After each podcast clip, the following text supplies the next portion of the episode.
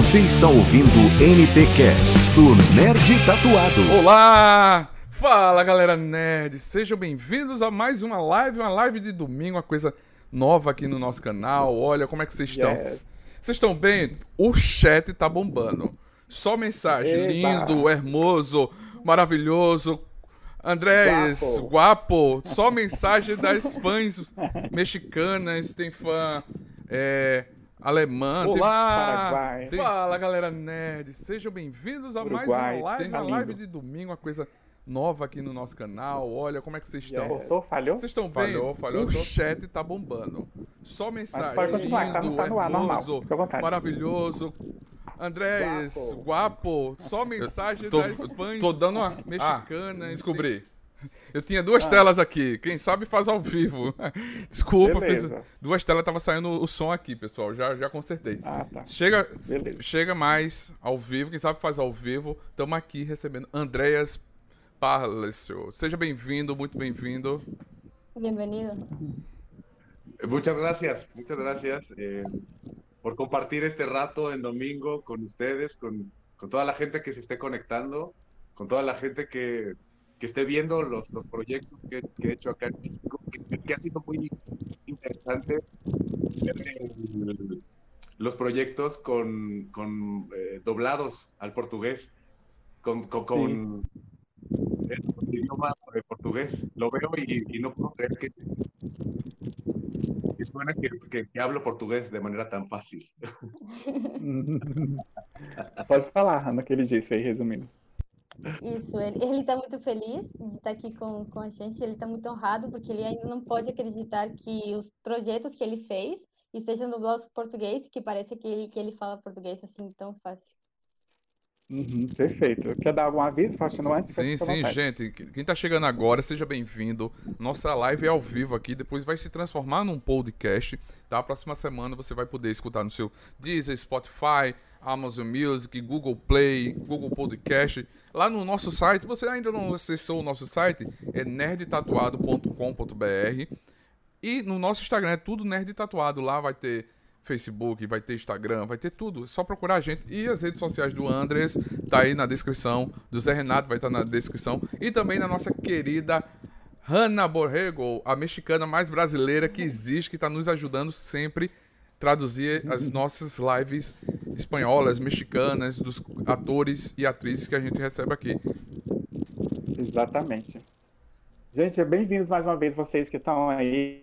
Os comentários são lindos, tá tudo bacana. Depois a gente passa para a Andy, é, ela tá com o link, ela tá acompanhando, depois ela pode passar o link também da live nossa, que fica gravado no canal, depois se você pegou a metade, não viu tudo, fica gravado no canal lá para sempre para você ver, tá bom? Aí a gente vai, no caso, é, tá passando o link para ele tá, tá repassando para ele, para ele tá vendo os comentários de vocês, o carinho de vocês. Então, claro que não vai dar para a gente ler tudo, nem ler as perguntas ou os comentários, mas a pauta tá muito bacana. Acho que são curiosidades que vocês queriam saber dele, do Andrés Palácios, que está aqui com a gente hoje, esse que é o galã do momento, o ator do momento aí nas tramas latino-americanas que a gente está no SBT, no Globoplay agora, Império de Mentiras. Amanhã sai mais 10 capítulos, mais 10 episódios de Império de Mentira no serviço de streaming Globoplay, pra gente estar vendo aí. Faustino, pode começar a primeira pergunta. Isso, isso.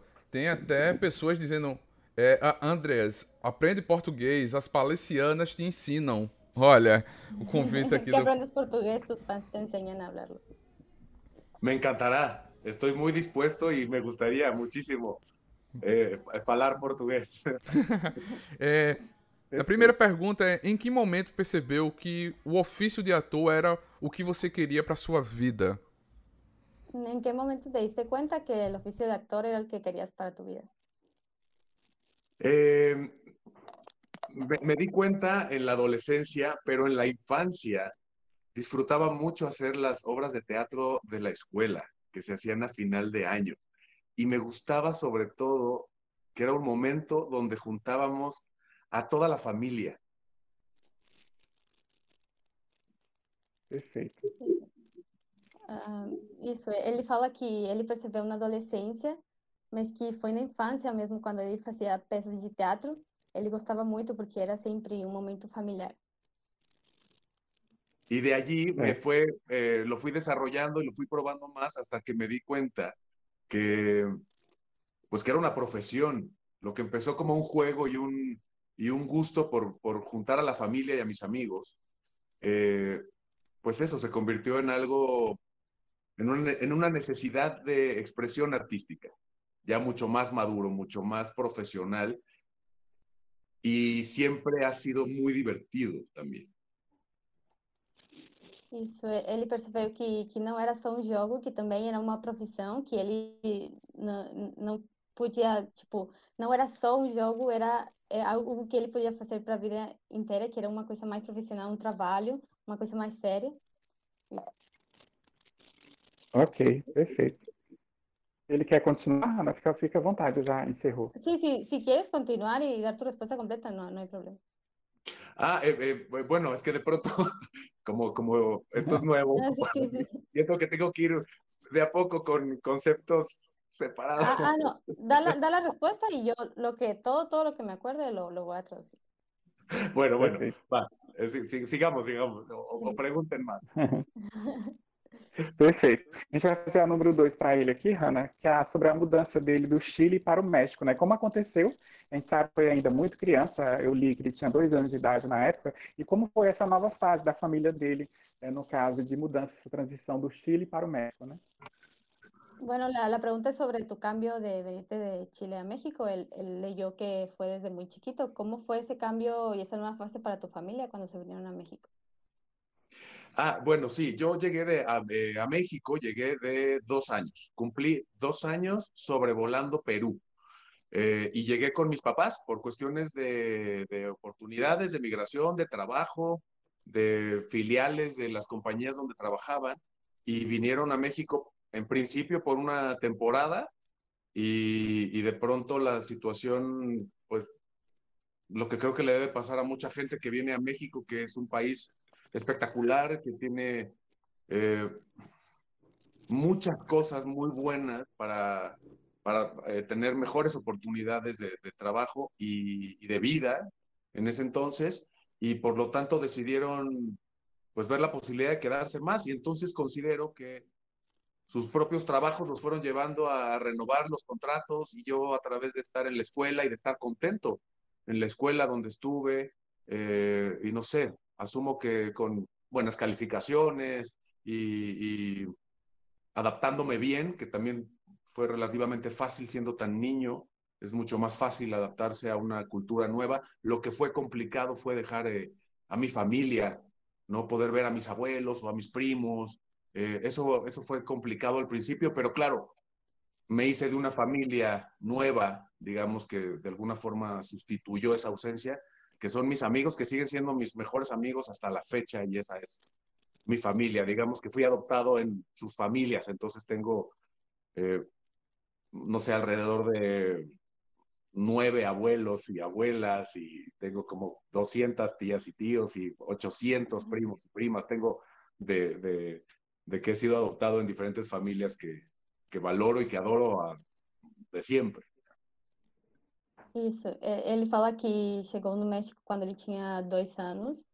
Foi Uhum. por causa do trabalho do pai dele que, que eles chegaram aqui. E quando chegaram, perceberam que era um bom lugar para ficar, porque tinha muitas coisas boas, eh, o trabalho estava indo bem. Assim, eles for- foram assinando mais contratos e mais contratos.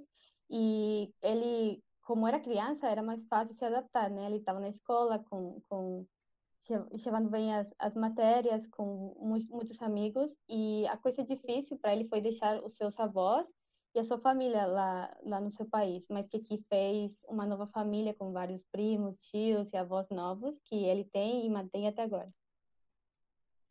Perfeito. Bacana, Excelente. Quero dar, dar um alô aqui rapidinho, no caso, para os nomes que eu consigo ver aqui. Belém, Harissa, boa tarde, Harissa.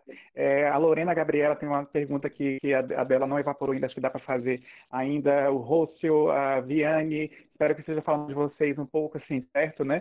É, um pouco parecido. A, a Tati, é, a- no caso aqui tem um perfil Andrés Palacios Fan, né, que é um fã-clube, ele está mandando vários coraçõezinhos. A gente tinha gente aguardando aqui desde, da, da, no caso, uh, das 14 horas, que são duas horas da tarde aqui, o pessoal já estava comentando, aguardando aqui. A gente quer fazer para ele, Hanna, antes do Faustino fazer a terceira pergunta, uma pergunta da, da Lorena, que dá da gente ver aqui no chat ainda, que é se ele gostaria de fazer algum projeto no Brasil, se já surgiu algum convite, se ele tem isso em mente ou não. Lembrando que a Lucélia já fez novela aqui com a gente, a, a, a Gabi Hispânica tem convite direto, aquela coisa toda. A Angelique, quando veio aqui também, teve conversas entre ela e o SBT, aquela coisa toda, enfim. Ah, Lorena te pregunta si te gustaría hacer algún proyecto en Brasil, si has recibido alguna invitación o si lo tienes en mente.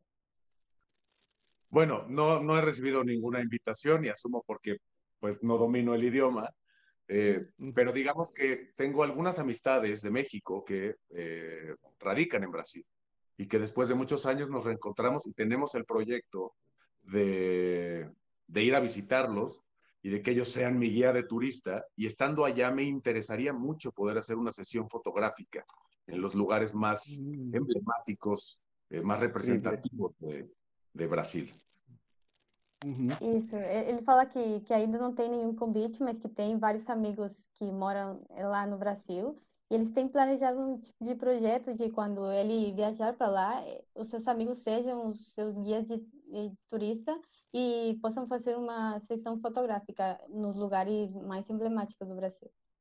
Uhum. E pergunta para ele, Hanna, no caso, se ele sabe que se nesses lugares, se ele for fazer ensaio fotográfico, ele, se ele sabe, ele tem, ele tem em mente, ciência, de que ele vai estar cercado o tempo todo no carro de segurança, que os fãs aqui correm atrás de carro, Aqui os fãs ficam na porta de hotel, gritando, cantando, madrugada adentro na porta de hotel. Se ele sabe disso, se já chegou essa conversa para ele.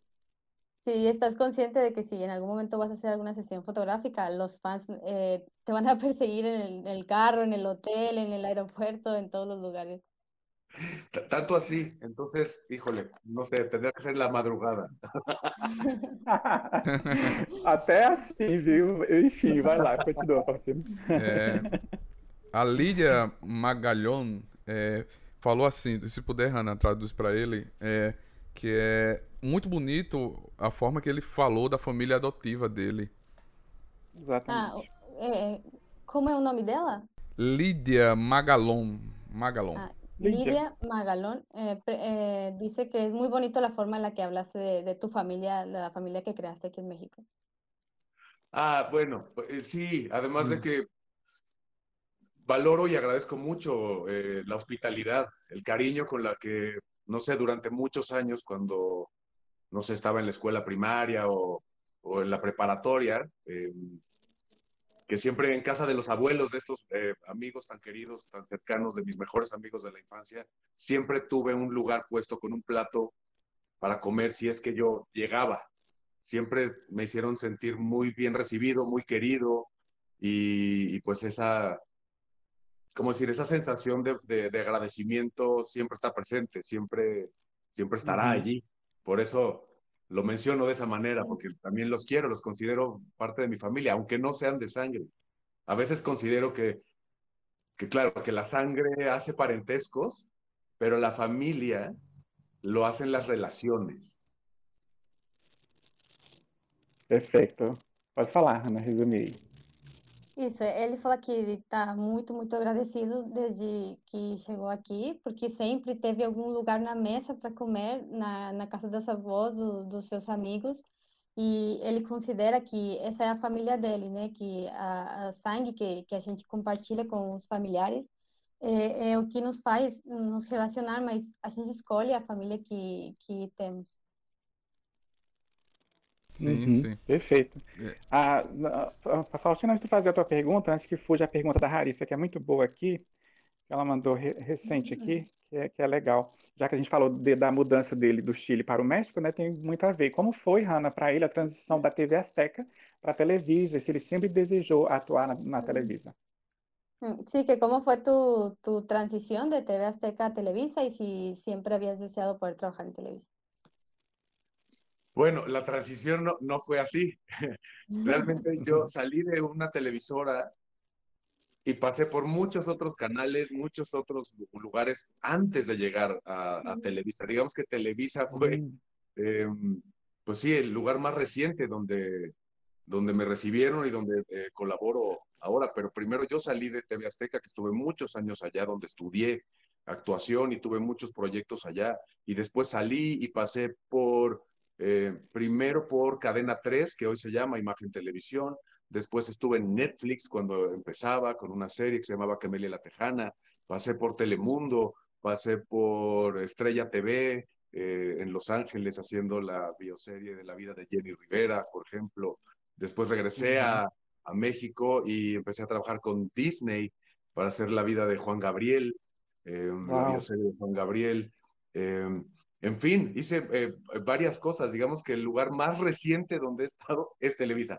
Entonces de pronto se cree que salí de Azteca eh, para, para llegar a Televisa y, y no, pasaron, no sé, tal vez unos ocho o nueve años de que, eh, de que terminé mi relación laboral con TV Azteca para poder eh, llegar a, a, Televisa. Ocho anos, creio, mais ou menos. Caminho, né? Várias etapas, na verdade. Uhum. Falar, Hannah. Isso, ele fala que, que a transição entre TV Azteca e a Televisa não foi assim tão rápida. Ele passaram, se passaram oito anos desde que ele saiu da, da TV Azteca e ele foi para outras emissoras. Ele mencionou uma que hoje se chama Imagem Televisão, mencionou Telemundo, a Netflix, quando eles começaram ainda, e também mencionou a Disney para fazer uma biosérie. E a transição da TV Azteca e da Televisa não foi assim direta, ele passou por muitas outras emissoras e a Televisa é a emissora mais recente onde ele colabora faz alguns Uhum, perfeito. A Maria José, que é uma fã da Espanha, está mandando beijo. A Elizabeth do Chile também está mandando grandes abraços do Chile, que é o lugar, a terra dele, né? Vou fazer aqui a três, Ana, da nossa pauta, que veio do Twitter. Curiosidade do pessoal do Twitter aí, rede social especial que a gente está lá também. É, sabemos que alguns artistas não gostam muito de falar sobre as boas ações né, que eles fazem quando as câmeras estão desligadas. Mas ele tem uma história linda, quem acompanha a trajetória do André sabe que ele teve é, uma fã brasileira, inclusive uma das primeiras, que teve câncer. Né? E se ele poderia, Hanna, compartilhar com a gente um pouco dessa experiência, dessa relação com essa fã que passou por esse momento tão difícil.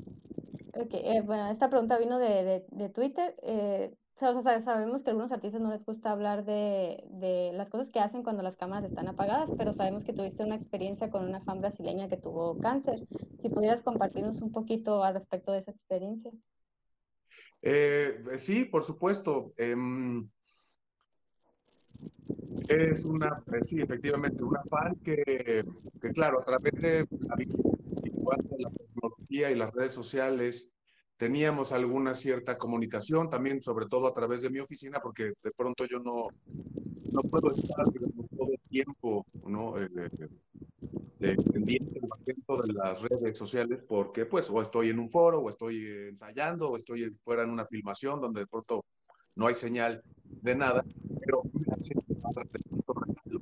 eh, sobre todo eso, cartas con detalles, con souvenirs, con cosas muy, muy, muy especiales.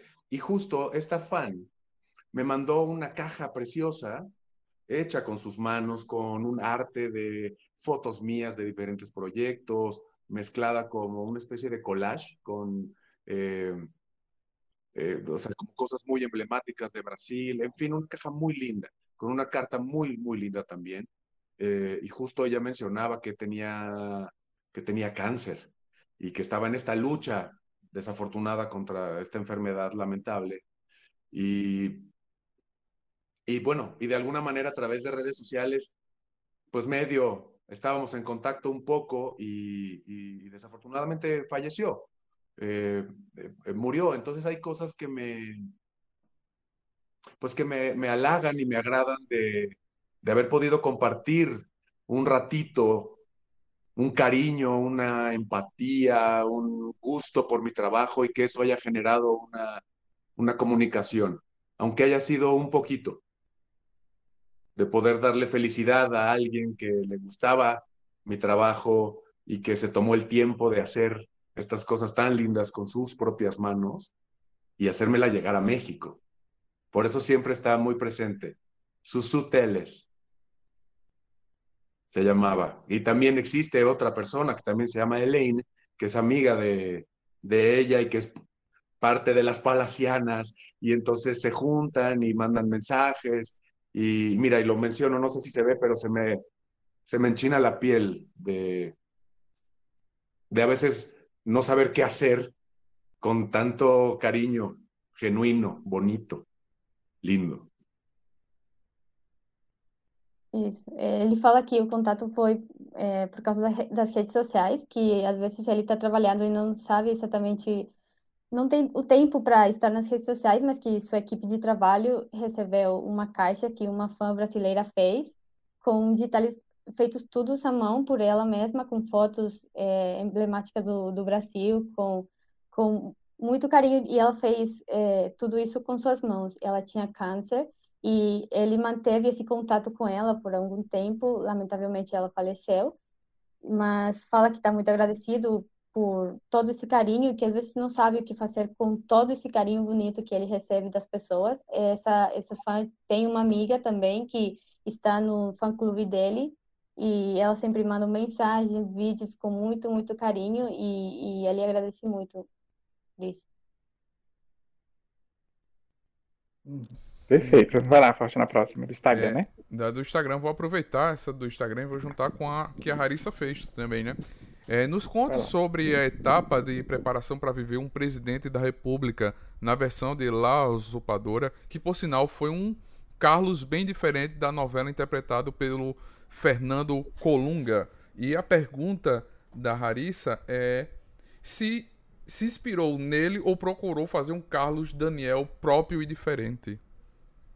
Ok, esta pregunta viene de, de Instagram y te piden que nos cuentes sobre tu experiencia para la preparación del personaje que hiciste en La Usurpadora, ya que era un presidente, ocupaba una preparación especial y es un Carlos diferente al que hizo Fernando Colunga. La pregunta de Harissa es si te inspiraste en él o quisiste hacer algo que fuera único tuyo. Eh, bueno, en un principio, en un principio nosotros no sabíamos qué era lo que, lo que se pretendía hacer con esa historia de la usurpadora.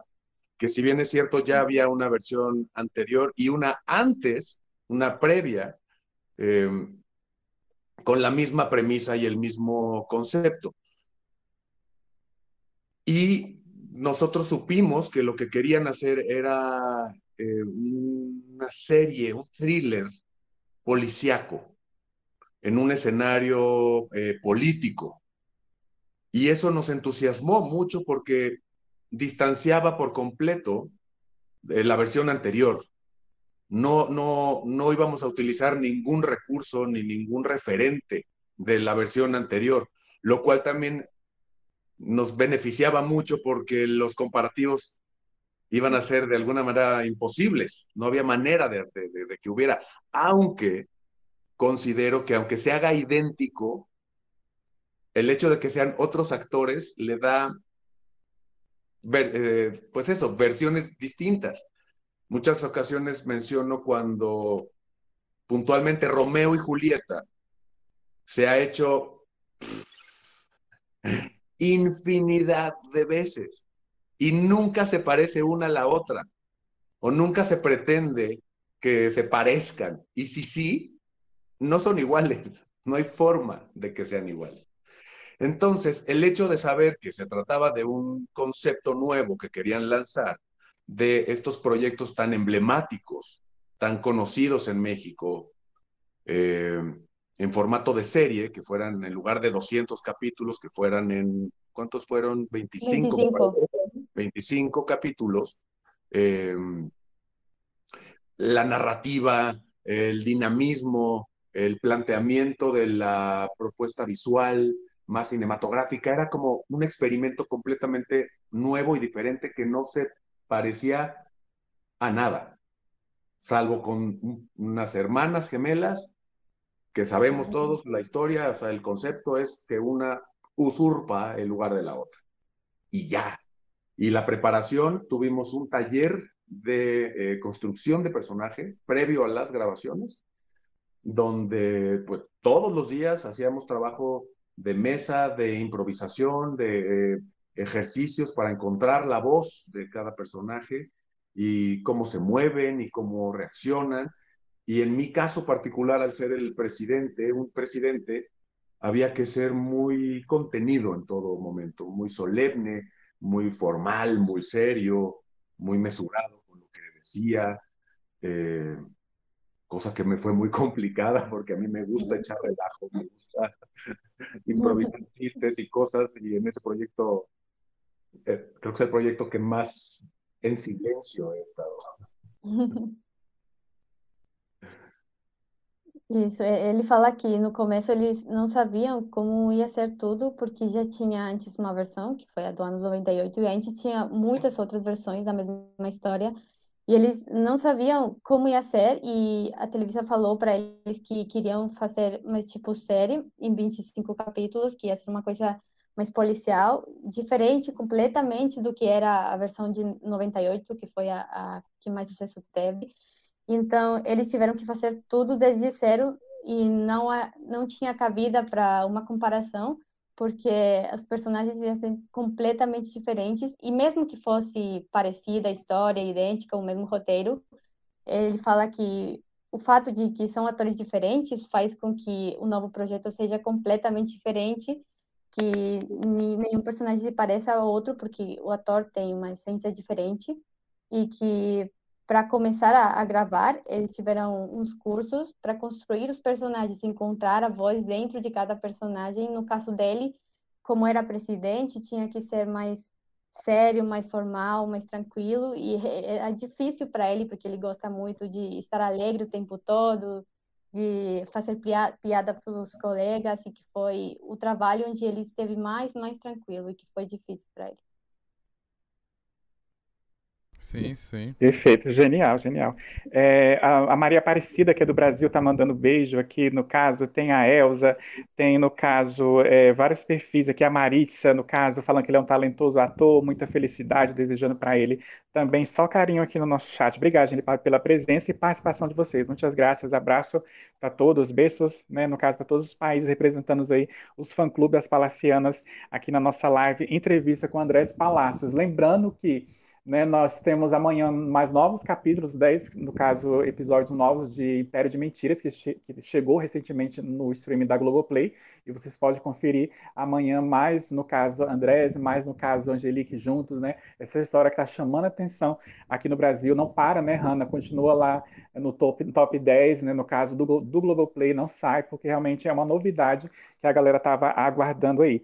A nossa pergunta próxima é do WhatsApp, tem a ver com o que ele falou, então vou pegar, Hanna, só a segunda parte, que ele já falou da questão do formato resumido, né, de, de novelas que agora são seriados, enfim. Aí eu pergunto assim, essas adaptações, Ana, para ele, funciona melhor como uma melhor estratégia de domínio para o auge das plataformas de streaming que estão bem alta hoje em dia?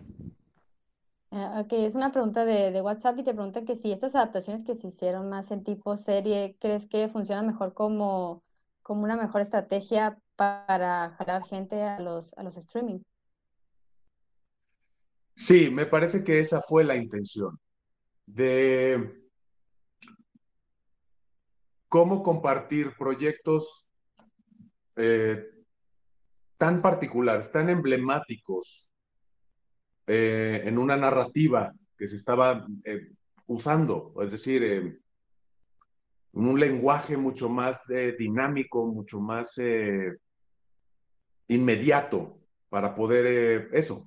Yo supongo que también tiene que ver con los consumidores mucho más jóvenes que desde su teléfono, de su tablet o, de, que, o que no tienen el tiempo para sentarse a ver la televisión abierta como se, se usaba en en el pasado cuando no existía toda esta tecnología tan inmediata, y, y que las historias en general, me parece que, pues, que lo que consumimos en el mundo de entretenimiento había cambiado y había que explorar esa, esos nuevos caminos o esos nuevos recursos con las historias eh, más conocidas. Considero que funcionaron diferente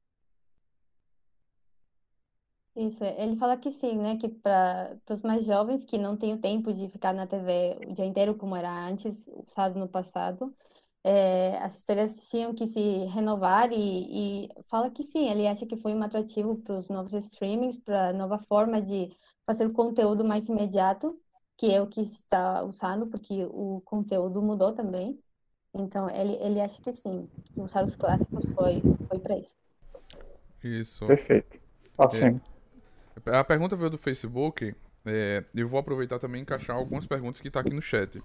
O Léo de Império de Mentiras é policial que toda corporação deveria recrutar, convocar. Além, é claro, de ter ele como genro, parente e amigo de todo mundo, né? E a pergunta, se ele concorda. Né? Se ele concorda com isso. E a pergunta é: o que ele acha? Ah, foi da Glazia. Glazia. o que o And... Gisela. Eh, Gisela. Ah, Gisela. O que você esperava esse sucesso aqui no Brasil? E também a da. Da. Deixa eu ver aqui se eu acho. Da Maria Aparecida. E o que ele esperava de da, da novela estar tá sendo transmitida aqui no Brasil no Google Play. É, se ele esperava esse sucesso todo, isso. Uhum. La primera Hola. pregunta es si crees que Leo de Imperio de Mentiras es el policía ideal que todo el mundo debería tener, eh, aparte de ser buen amigo, eh, eh, buen yerno, todo, y si esperabas todo el éxito que está teniendo la novela ahora que está siendo transmitida en Brasil. Eh, no, no lo esperaba, es algo, siempre queremos que todos los proyectos sean vistos y que a la gente le guste y que tengamos eh, pues niveles altos, eh, altos de audiencia. Eh, claro, siempre es lo esperado, ¿no? o lo deseado, pero de ahí a que suceda, hay, hay una brecha importante. Y más cuando el idioma es distinto.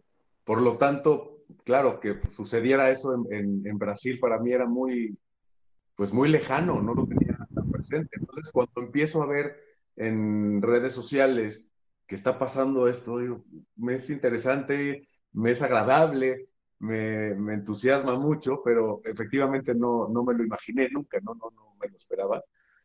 Eh, por lo tanto, es mucho más gratificante, ¿no? Eh, a veces cuando menos esperamos algo y llega, se disfruta mucho más o se saborea, ¿no? Es mucho más rico.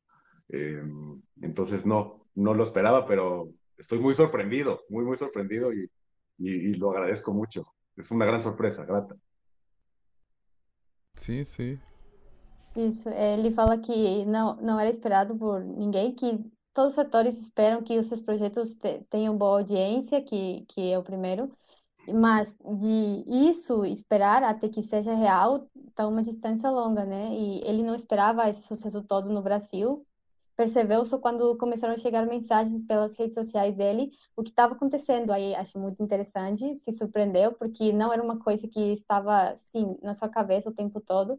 E ele está muito surpreendido, está muito agradecido com o sucesso todo que está acontecendo com o Império da Mentira. E a gente está amando, Hannah, porque assim, é, é, uma história, no caso, que tem uma pegada também, igual ele falou de A Usurpadora, que era resumida, aquela, aquela pegada policial, né? E a trama de Império de Mentira tem disso também, tem ação, aquela coisa toda, acontece muita coisa ao mesmo tempo, né? E a gente está gostando muito disso. Hoje em dia as pessoas querem esse, dinam, esse dinamismo em cena, né? Que os roteiros sejam essa coisa avassaladora que Império de Mentiras é. Fora a trilha sonora, que é maravilhosa, já começa com a música de abertura do Carlos Rivera, aquela música linda, Outras Vidas né? Maravilhosa a música, o instrumental, tudo, enfim, está sendo perfeito. Fora ele, Angelique em cena, como a gente falou, é uma química realmente assim, um casal de protagonista ideal para a trama mesmo. Hanna, eu queria que você falasse em espanhol para o pessoal que está assistindo, para nossa audiência, que a live fica gravada no canal, que depois eles podem assistir quantas vezes eles quiserem e compartilhar o link também. Já fala para eles se inscreverem, dar o joinha, pode falar para eles. Ah, ok. Bueno, para la gente que está viendo el en vivo, eh, nomás decir que el en vivo va a quedar grabado para que lo vean todas las veces que quieran en, en aquí en YouTube y lo pueden compartir y, y eso, para que lo puedan ver. Isso. E brevemente, nas plataformas digitais, né, Faustino, temos que colocar esse podcast no ar, que o pessoal vai adorar conferir em áudio depois da entrevista em podcast, Spotify, Amazon Music, para você ouvir a gente em áudio aí para onde você for. A próxima pergunta é, é eu ou é tu? Acho que é, é, é, eu, né? Isso, do e-mail. Ah, a Sete, Hanna. É, vemos principalmente hoje em dia que o personagem bom moço, herói, ele disputa bastante a atenção do público, que também cria um carinho até surpreendente para com os vilões, que são os anti-heróis. Na opinião dele, Hanna, é, por que isso tem acontecido de não só o lado do bem ter a torcida a favor?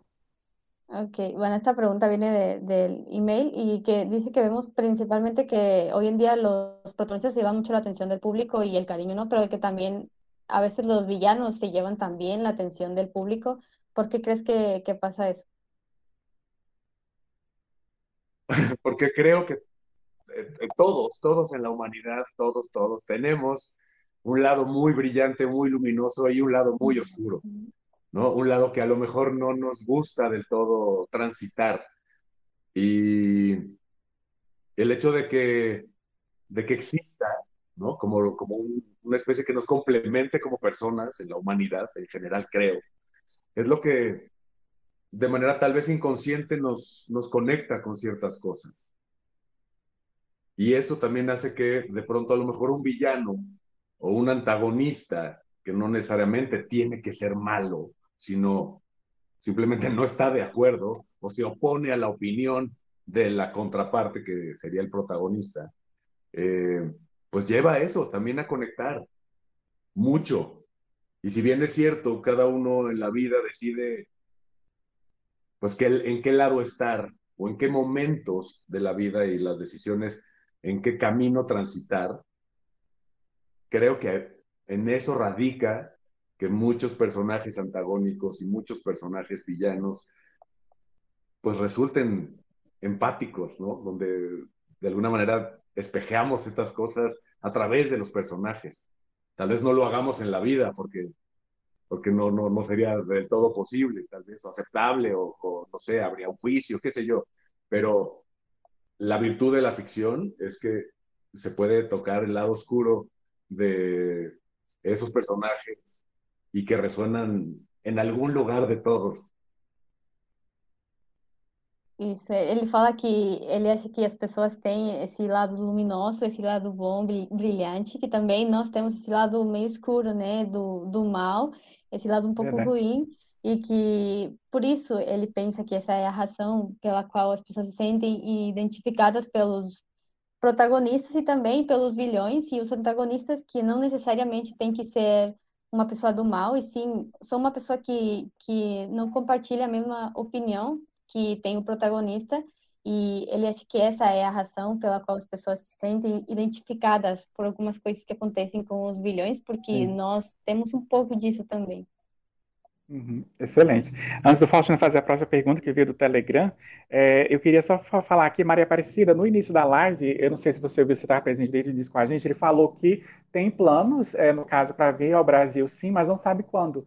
Né? E a gente é só parar para pensar, raciocinar um pouquinho, a questão da pandemia, né? tem Uh, no caso, afastado tanto, no caso, os nossos ídolos que costumavam vir no Brasil sempre visitar a gente, os eventos, né? Isso está acontecendo até guerra, a guerra com a Ucrânia, infelizmente, falando nisso, paz, né? Vamos orar por paz, rezar por paz, você que tem fé, fazer a sua prece, que até isso acaba atrapalhando é, a gente, a gente pensa, ah, não tem muito a ver com a gente, é lá longe, às vezes tem a ver sim, tem, tem até alguns voos do, de dentro do Brasil sendo atrasados devido a alguma coisa que acontece lá longe, lá em, outro país, ainda mais tem esses problemas de guerra e pandemia junto. Então, na hora que tudo isso passar, por isso que a gente tem que estar pensamento positivo, vai passar uma hora, ele aparece aqui no Brasil, que ele falou de ensaios fotográficos que ele quer fazer em lugares emblemáticos do Brasil, como é o caso do Rio de Janeiro, né, o Cristo Redentor, aquela coisa toda. Faustina, pode falar aí do Telegram. É, a pergunta do Telegram, o que você sente ao ser considerado um dos principais galãs do momento? Já caiu a ficha ou noção da dimensão, tamanho do seu sucesso no Brasil, em toda a América Latina, Estados Unidos e na Europa? Eh, bueno, una pregunta de Telegram, que si, ¿qué sientes de ser considerado uno de los mejores galanes del momento? Que si ya, ya te cayó la ficha, que si ya tienes la noción de, de, de esto, ese éxito que estás teniendo. No. eh, no, es un, es una situación peculiar porque, no sé, considero que, no estoy, digamos, eh, o, no soy de ese perfil o ese formato de lo que estamos a lo mejor habituados a, tener como, como tal vez un estereotipo estándar, eh, pero al mismo tiempo sé que eh, tal vez la diferencia con ese estereotipo es lo que me, me ha llevado un poco a, pues no sé, a que les guste mi trabajo o, la gente que no consumía eso otro, de pronto encontró que de este lado había una alternativa distinta, eh, no sé, porque los colores, ¿no? La, la, raza, el origen o el mestizaje, qué sé yo, tanta cosa que hay que, que, nos eh, identifica como individuos tan distintos a todo, a todos, entre todos, que, que no sé, es una, una pregunta difícil, porque entre que sí, pero no, y, no sé exactamente bien de, de, de, dónde, desde dónde viene, ¿no? Y, y, y, no lo sé, no. Solo, digamos, lo que sí sé es que lo disfruto, lo, lo, lo comparto y, me dejo llevar, ¿no? Me dejo llevar ahí, no es mi intención, pero si eso genera eh, algo de gusto, de empatía, donde me consideren, pues, este tipo de, de, de, de figura, me es muy halagador. Le tengo que agradecer a mis papás por haberme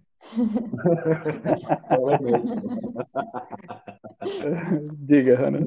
Isso, ele fala que ainda não caiu exatamente a, a, a ficha, mas que ele tá, tá muito agradecido por tudo isso que está que tá acontecendo. E pensa também que ele não é exatamente do estereotipo que nós estamos acostumados de ter como protagonistas ou galãs, mas que acho que é exatamente essa diferença no, no estereotipo novo dele, é, particular, que faz com que as pessoas se sintam identificadas, se encontrem nele e no seu trabalho alguma coisa para se sentir identificados e, e, gostar, mas que ainda não, não, não caiu a ficha, mas que está muito agradecido por tudo isso que está acontecendo e ele só, só vê e aproveita é, esse sucesso. Imagino. A Tati é, falou algo interessante aqui, amor por Leísa sempre, né? Que Leísa é o nosso chip de Léo, Leonardo e Elisa, né? o pessoal falando aqui do casal de Império de Mentiras. A nossa nove, Hanna, é quais são as referências dele quando se trata de TV, cinema e teatro? Que são aqueles artistas que ele admira, de fã para ídolo? Sí, que, que, ¿cuáles son tus referencias del medio artístico, eh, de tele, de películas, de teatro, algún artista que, que tú admires? Ay, bueno, em, es difícil porque son, digamos, es, es amplio, es, es, muy extenso. Y por mi generación, digamos que por la edad que tengo, pues claro, mis referentes eh, principales siempre fueron, em, no sé, tal vez Al Pacino. Wow. Meryl Streep, o sea, es decir, como que de ahí por, por, la, por las edades. Y, de allí para con México, eh, no sé, tal vez mencione algunos que espero o asumo que conozcan, que son Margarita Sanz, eh, Claudio Obregón, gente de, de, teatro, sobre todo, específicamente de teatro, que además hacen películas y hacen televisión y series y muchas cosas. Y tuve la, la oportunidad de poder trabajar con ellos desde muy joven. Y, y son de esos trabajos donde se vuelven clases particulares de actuación. Entonces, eh, a través del teatro es donde más he podido conocer actores y actrices increíbles, que han sido grandes maestros, que han sido muy generosos, eh, donde he puesto en práctica muchas cosas de las que les aprendí. Y considero que eso es lo que me ha llevado de la mano con los directores, con mis eh, compañeros con los que comparto el elenco, textos y guiones afortunados y específicamente la escuela, el haber estudiado donde estudié, que, que fue en el, CEFAT, eh, me dieron herramientas muy buenas, muy valiosas, que me han servido para, para seguir hasta el día de hoy creciendo y aprendiendo y explorando y corriendo riesgos y, y entregándome a eso, que lo principal es interpretar personajes, contar historias, algunas mejores que otras, ¿no? Algunas tal vez más exitosas que otras o diferentes, pero que, pero que me permiten hacer lo que me gusta.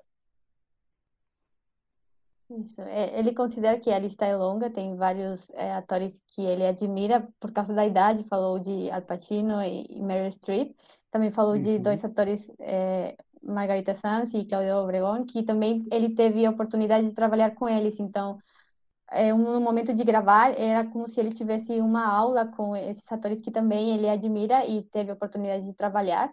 Também está agradecido por causa da escola onde ele estudou, que lhe deu muitas ferramentas, que é a escola, é, no caso da TV Azteca, E isso, onde ele estudou, lhe deu essas ferramentas para pôr em prática nos projetos que tem alguns melhores que outros, algumas histórias com mais sucesso que outras, mas que ele está tá muito agradecido por, por essas ferramentas.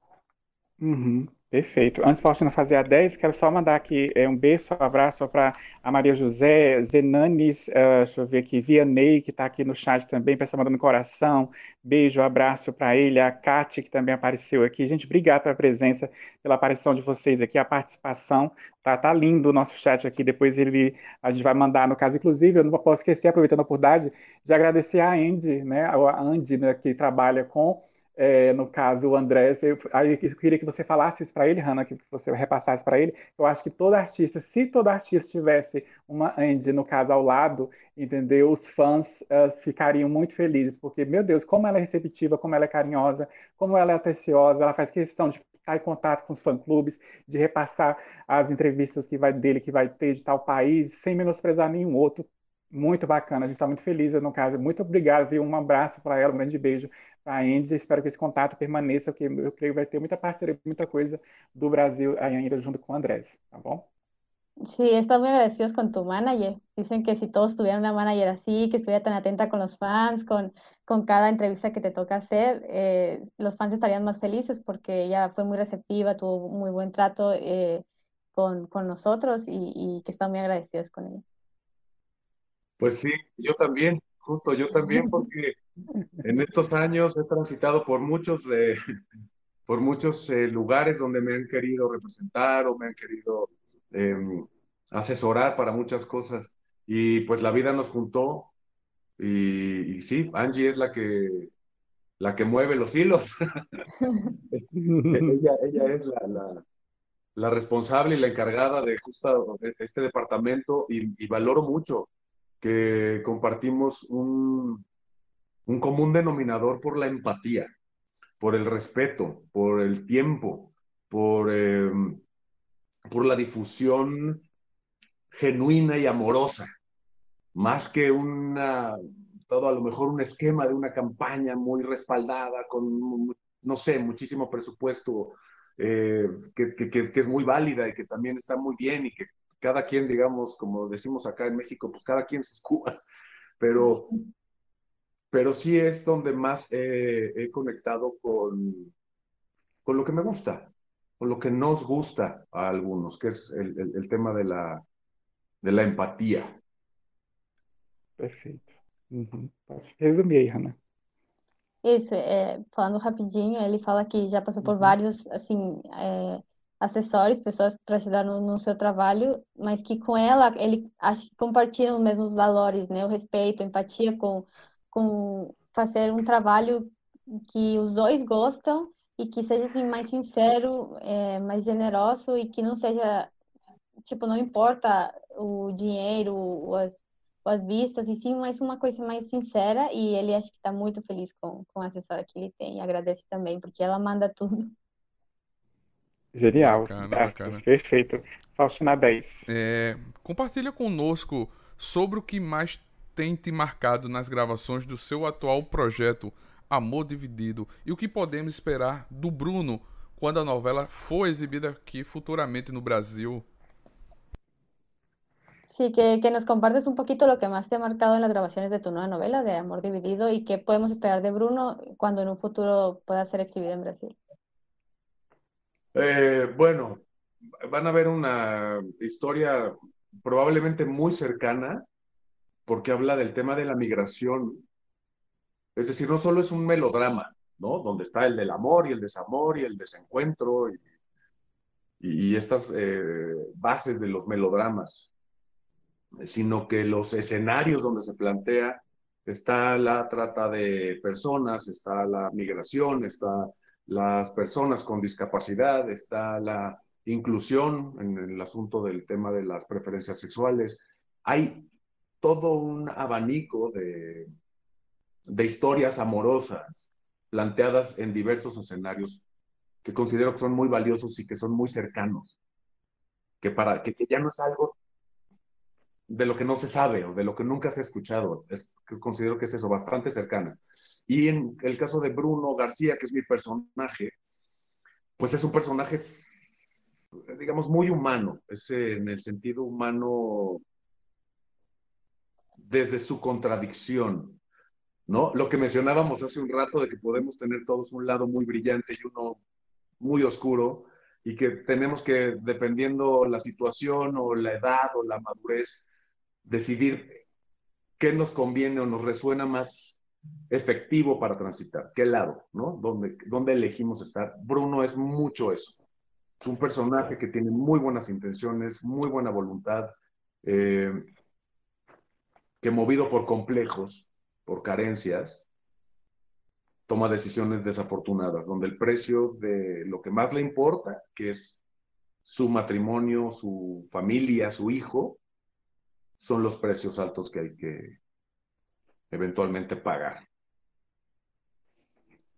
Isso, ele fala que a novela, além de ser um melodrama é, onde tem amor e, e, e, as coisas que normalmente tem nas novelas, ela tem temas interessantes e, e novos, como a inclusão das pessoas por causa da, da orientação sexual delas, é, a discapacidade, é, a migração, que é o tema principal da, no caso da novela, uhum. trata de pessoas, tem vários assuntos aí e muito, muito interessantes. É, fala que seu personagem ele é assim como nós estamos falando, que tem essa contradição de ter esse lado bom e esse lado um pouco ruim e escuro que toda pessoa tem. E ele tem boas intenções, que é preservar e, e manter o seu matrimônio e, e o seu filho, mas que às vezes acontecem coisas desafortunadas e, e, que são a consequência das suas, das suas decisões. Uhum, perfeito. É, no caso, deixa eu ver, deixa eu falar aqui, gente, para vocês que estão nos acompanhando aí, se inscreva no nosso canal, dê o seu like, tá? Estamos nas nossas redes sociais, arroba Tatuado, no nesttatuado.com.br também, que é o nosso site para você conferir notícias aí do universo do entretenimento em geral. Siga, claro, o André, todo mundo já segue, é claro, né, que está nos acompanhando aí, mas no caso, dê o seu like lá nos posts, nas postagens que ele faz, nas, nas atualizações, assim, no caso também, como a gente que estamos sempre por aqui, toda semana com a live especial para vocês. Fica de olho nas nossas redes que é, brevemente sai qual será a nossa próxima live, ali, além dessa, a primeira de domingo especial, tão especial, tipo, não poderia abrir com chave de ouro, né, Fortino, melhor do que com o Andrés Palácio com a gente aqui no domingo à tarde, domingo que está mar sendo marcante para a gente aqui, é, realmente abrindo com chave de ouro. Agora, a 11, Hanna, para ele, o que é necessário para que uma trama tem uma ótima audiência, né? Já que as pessoas de casa e a crítica também especializada estão cada vez mais exigentes quanto a isso. Ah, ¿Qué consideras que es necesario para que una trama, una historia tenga una, un buen rating, una buena audiencia, ya que la gente y la crítica pues están siendo más, más estrictos, ¿no? Ahora. Que sea lo menos predecible. Que lo que parezca que va a pasar no suceda. O que el falso suspenso famoso del que siempre hablamos todos, que algo pareciera que se construye hacia cierto lugar y el, al momento de no pasa o pasa otra cosa súper distinta e inesperada. Creo que eso y la narrativa, la manera de contarlo, que sea mucho más dinámico, que no sea lento.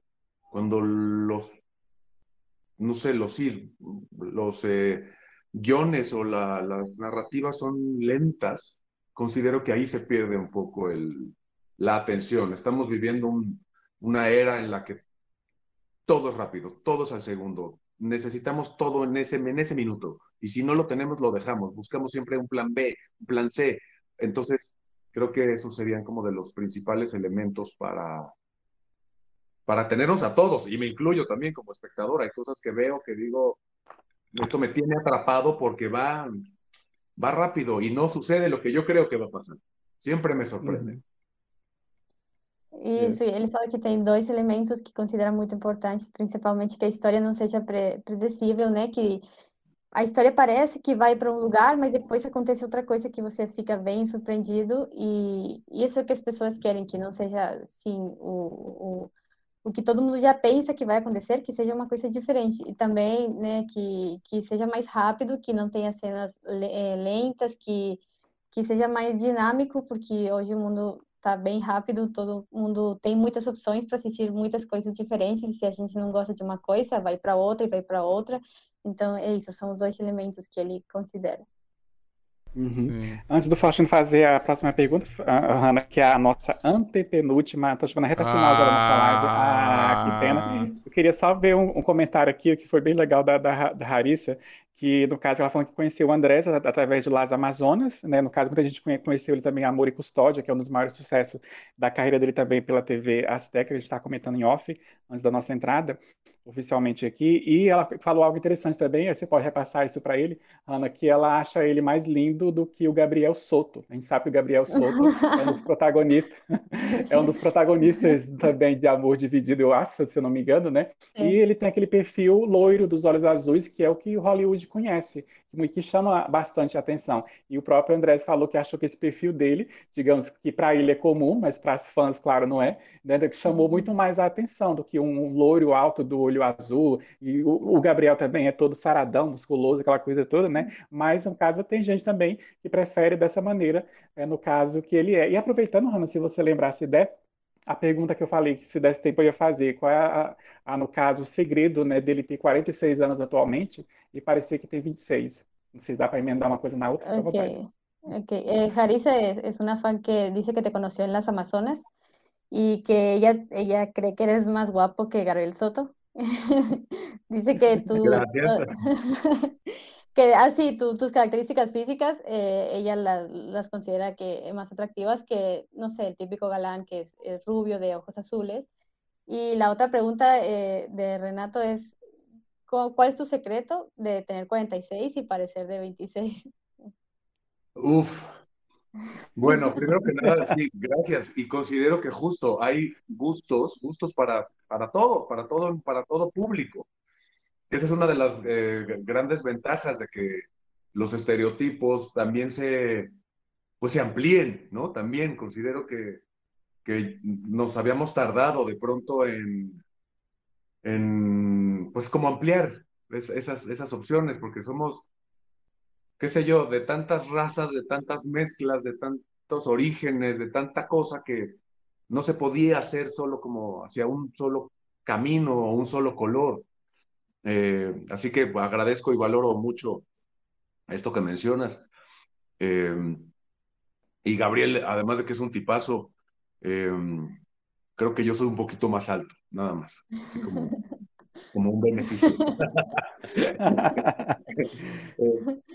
Y, y, de lo otro,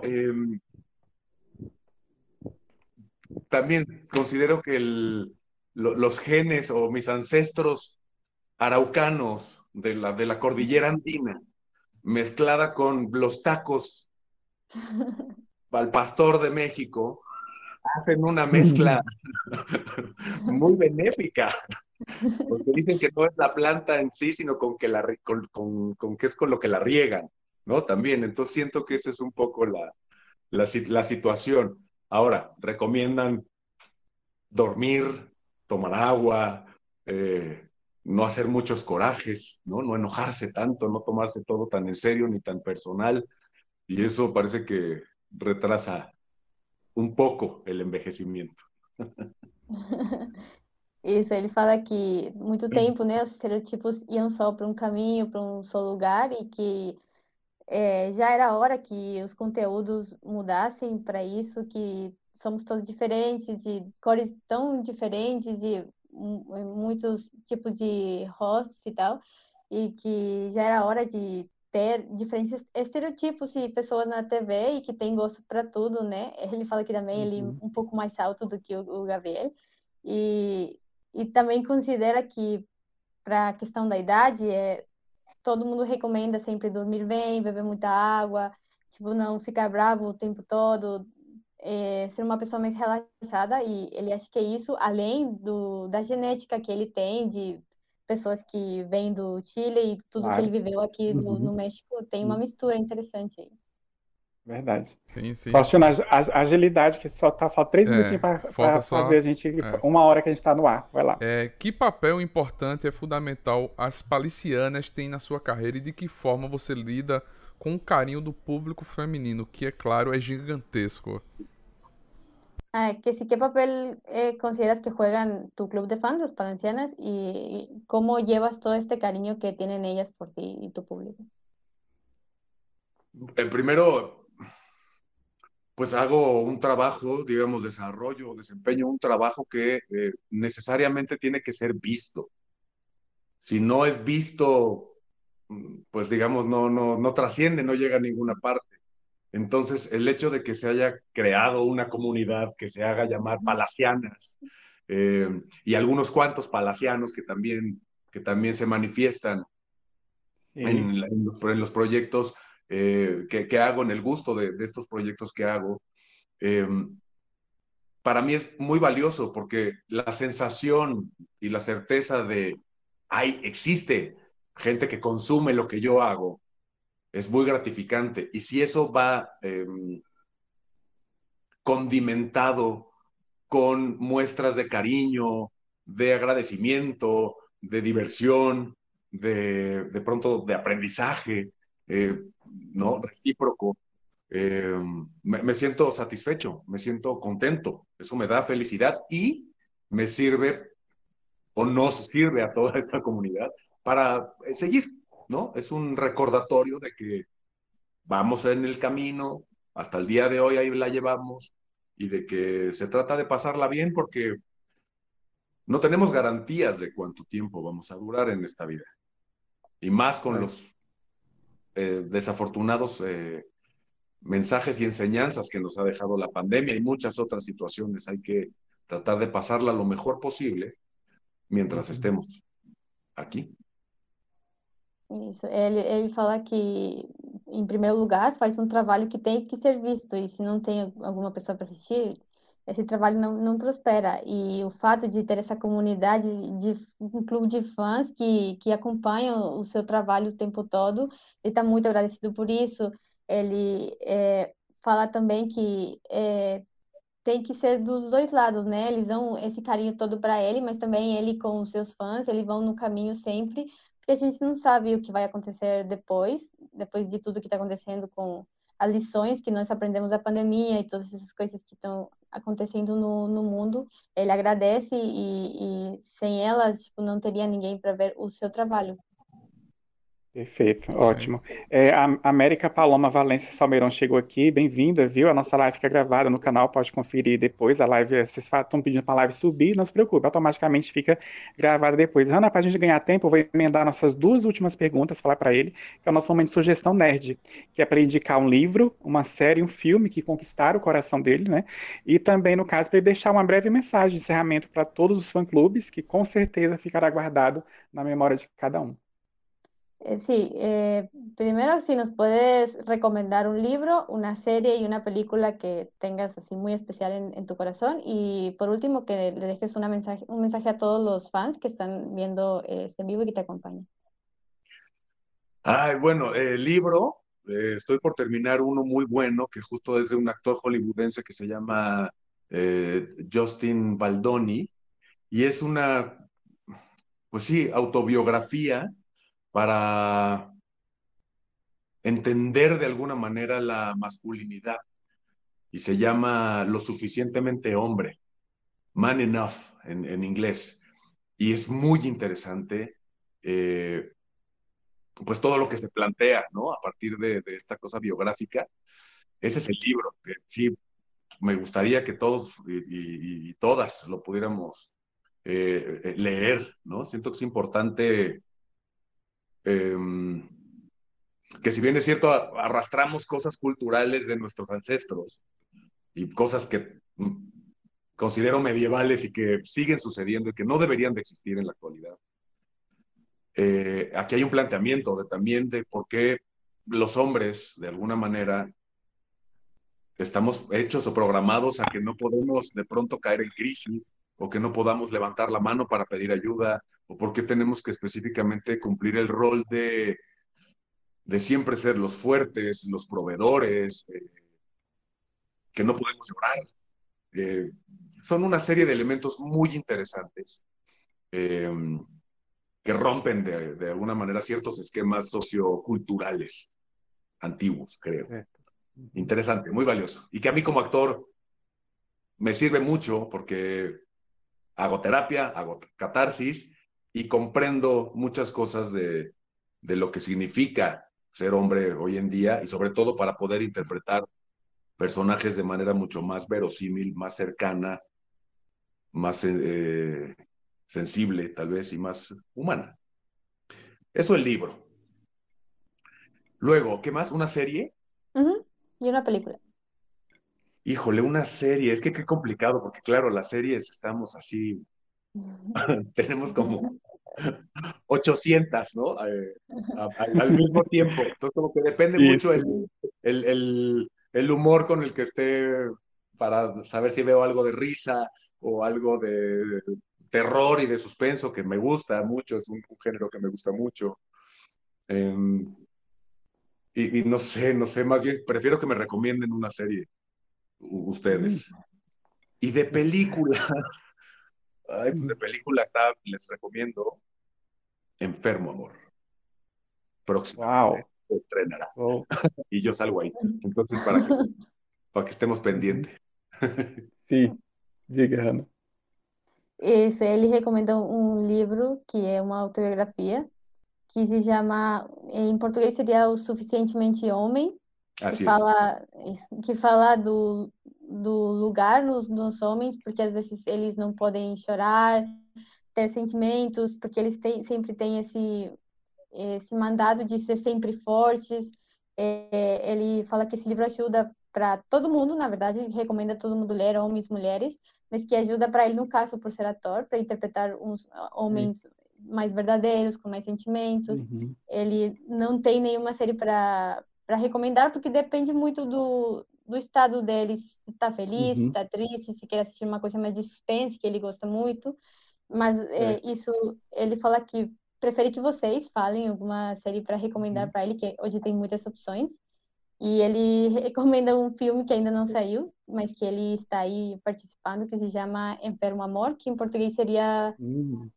Como seria em, em português? Amor doente, doente amor. Amor doente, amor doente, sim. É. Uhum, isso. isso. Aí fala para ele, Hanna, já que ele pediu indicação nossa, né, Faustino, para ele assistir na Netflix Cidade Invisível, que é uma série nacional nossa, que ele pode conhecer um pouco do nosso folclore brasileiro, da cultura do folclore. Ah, ok. Eh, ahí recomendando una serie de, de Brasil, eh, local, que está en Netflix, que se llama Ciudad Invisible, que muestra un poco el ah. folclore de, de, de, Brasil. Bien, sí, algo, algo sí, la, la, he visto pasar, pero gracias, me la pondré ahora en el wishlist para, para poderla ver próximamente. Segunda temporada, Céus do Tio tá, tá vindo aí com tudo, estamos ansiosos. E a mensagem, oh, e a mensagem dele para as fãs brasileiras Ah, ok, sí. ¿Y el, la, eh, un mensaje para tus fans, los que están viendo este en vivo? Eh, para encerrar. Principalmente eh, valorar y agradecerles que se tomen el tiempo, ¿no? En un domingo, ¿no? en este caso caluroso, donde teóricamente tendría que ser sí. un día para echar la flojera, ¿no? Y que estemos aquí compartiendo, intercambiando ideas, sintiendo este cariñito sabroso, de, la empatía, ¿no? De lo que platicábamos hace un rato, de la empatía, del cariño por el gusto de, compartir proyectos, historias, eh, personajes que alegran mi corazón. Se me alegra el corazón de saber que, pues, que ahí vamos, que ahí estamos y que es una comunidad que se, que se junta y que interactúa y que se ha conocido mucha gente a través de, pues de este concepto que, que creó Angie de las palacianas, que, que, me es muy valioso, es muy gratificante, es un regalo, para mí es, es un regalo muy valioso y que la pasemos lo mejor posible, siempre.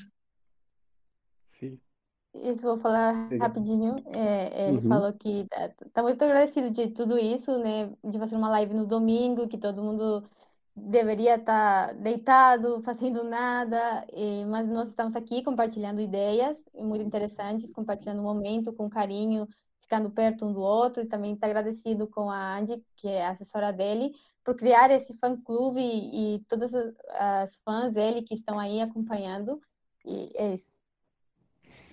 Isso, e ela está aqui, ó, do, olhando tudo a Andy. Um prazer, no caso, brigadão. Desde já. No caso, mais uma vez, agradecendo, né? Tem a Rimena e a Karina, que são duas fãs que comentaram aqui. Infelizmente, não pode estar passando todas as perguntas e comentários, mas está registrado aqui. Rimena e Karina, um beijo, um abraço, no caso, para vocês, saludos. Tá? No caso, a live fica gravada, pode acompanhar depois se vocês quiserem rever alguma coisa, perdeu brevemente no podcast, e aí também vamos estar divulgando nas redes sociais, quando sair o formato, no caso, em áudio. E agora, Rano, nosso agradecimento, antes de encerrar para ele, mais uma vez, fizemos isso em off, mas vamos fazer aqui também ao vivo. É uma gratidão, é um prazer imenso. Eu, tipo assim, é, particularmente, você sabe, né, a gente acompanha as novelas mexicanas, as tramas, as séries latinas, a gente é muito fã, a gente adorou passar essa uma hora nesse domingo aqui com ele, que aconteça, no caso, mais vezes e que o Brasil está de portas abertas para receber ele com o maior carinho, realmente assim, de braços abertos, porque ele é muito querido aqui, no caso, realmente é um ícone hoje em dia, quando se trata, no caso, de galã, de ator masculino latino-americano, se fala hoje em dia na lista, com toda certeza, o Andrés Palácio está ali. Então, a gente agradece muito, só é carinho e gratidão para ele e até uma próxima, se Deus quiser.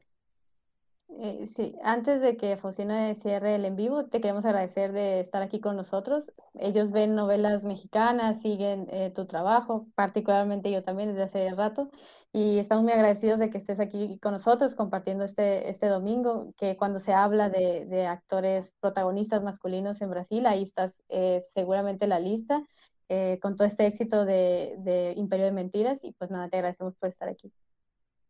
Pues igualmente, igualmente agradecido y, pues eso, qué ventaja poder tener esta posibilidad, ¿no? De encontrarnos, eh, que no, que la frontera sea la pantalla, ¿no? Que, que, que, que, estés tú, Hanna, para traducir, ¿no? Que nos puedas, eh, eso, hablar en portugués, en, en español, Está increíble. Eso también creo que es algo que tenemos que valorar y agradecer que hoy tengamos estos recursos para acercarnos más y que la frontera deje de existir. Verdade. Perfeito. É contigo. Sim, gente, muito obrigado por estar aqui na nossa live. A gente vai encerrar. Muito obrigado, Andrés, por estar aqui mais uma vez, por estar na nossa live. Muito obrigado. Tenha um bom domingo. Gente, a nossa live se transforma em podcast. Você vai receber.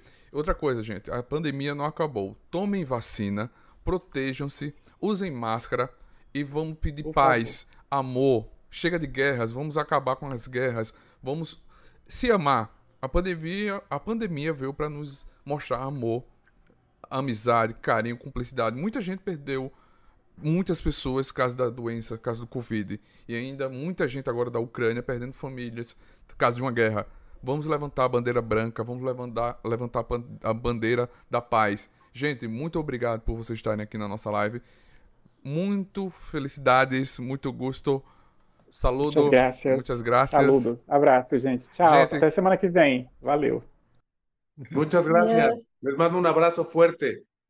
Igual. Otro. No, no, alcancé, digamos, a comprender todo, eh, Faustino, pero sí logro eh, comprender que hay que seguirnos cuidando, es importante seguir los protocolos, que evitemos el asunto de las guerras y las diferencias y de pleitos, conflictos que durante la historia de la humanidad se han tratado de resolver con las guerras para resolver conflictos y al final nunca se resuelven los conflictos, siguen estando y se pierden muchas vidas.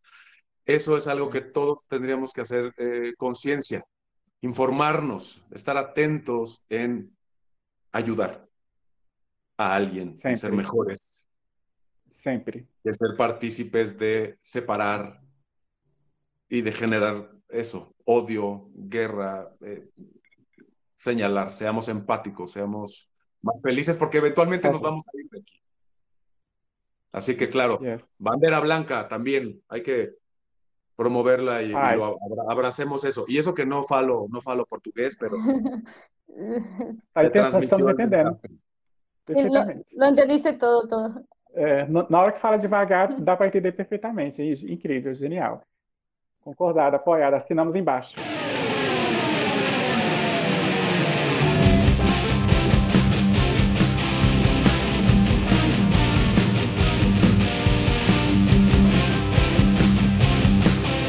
Você acabou de ouvir NTcast, o Nerd Tatuado.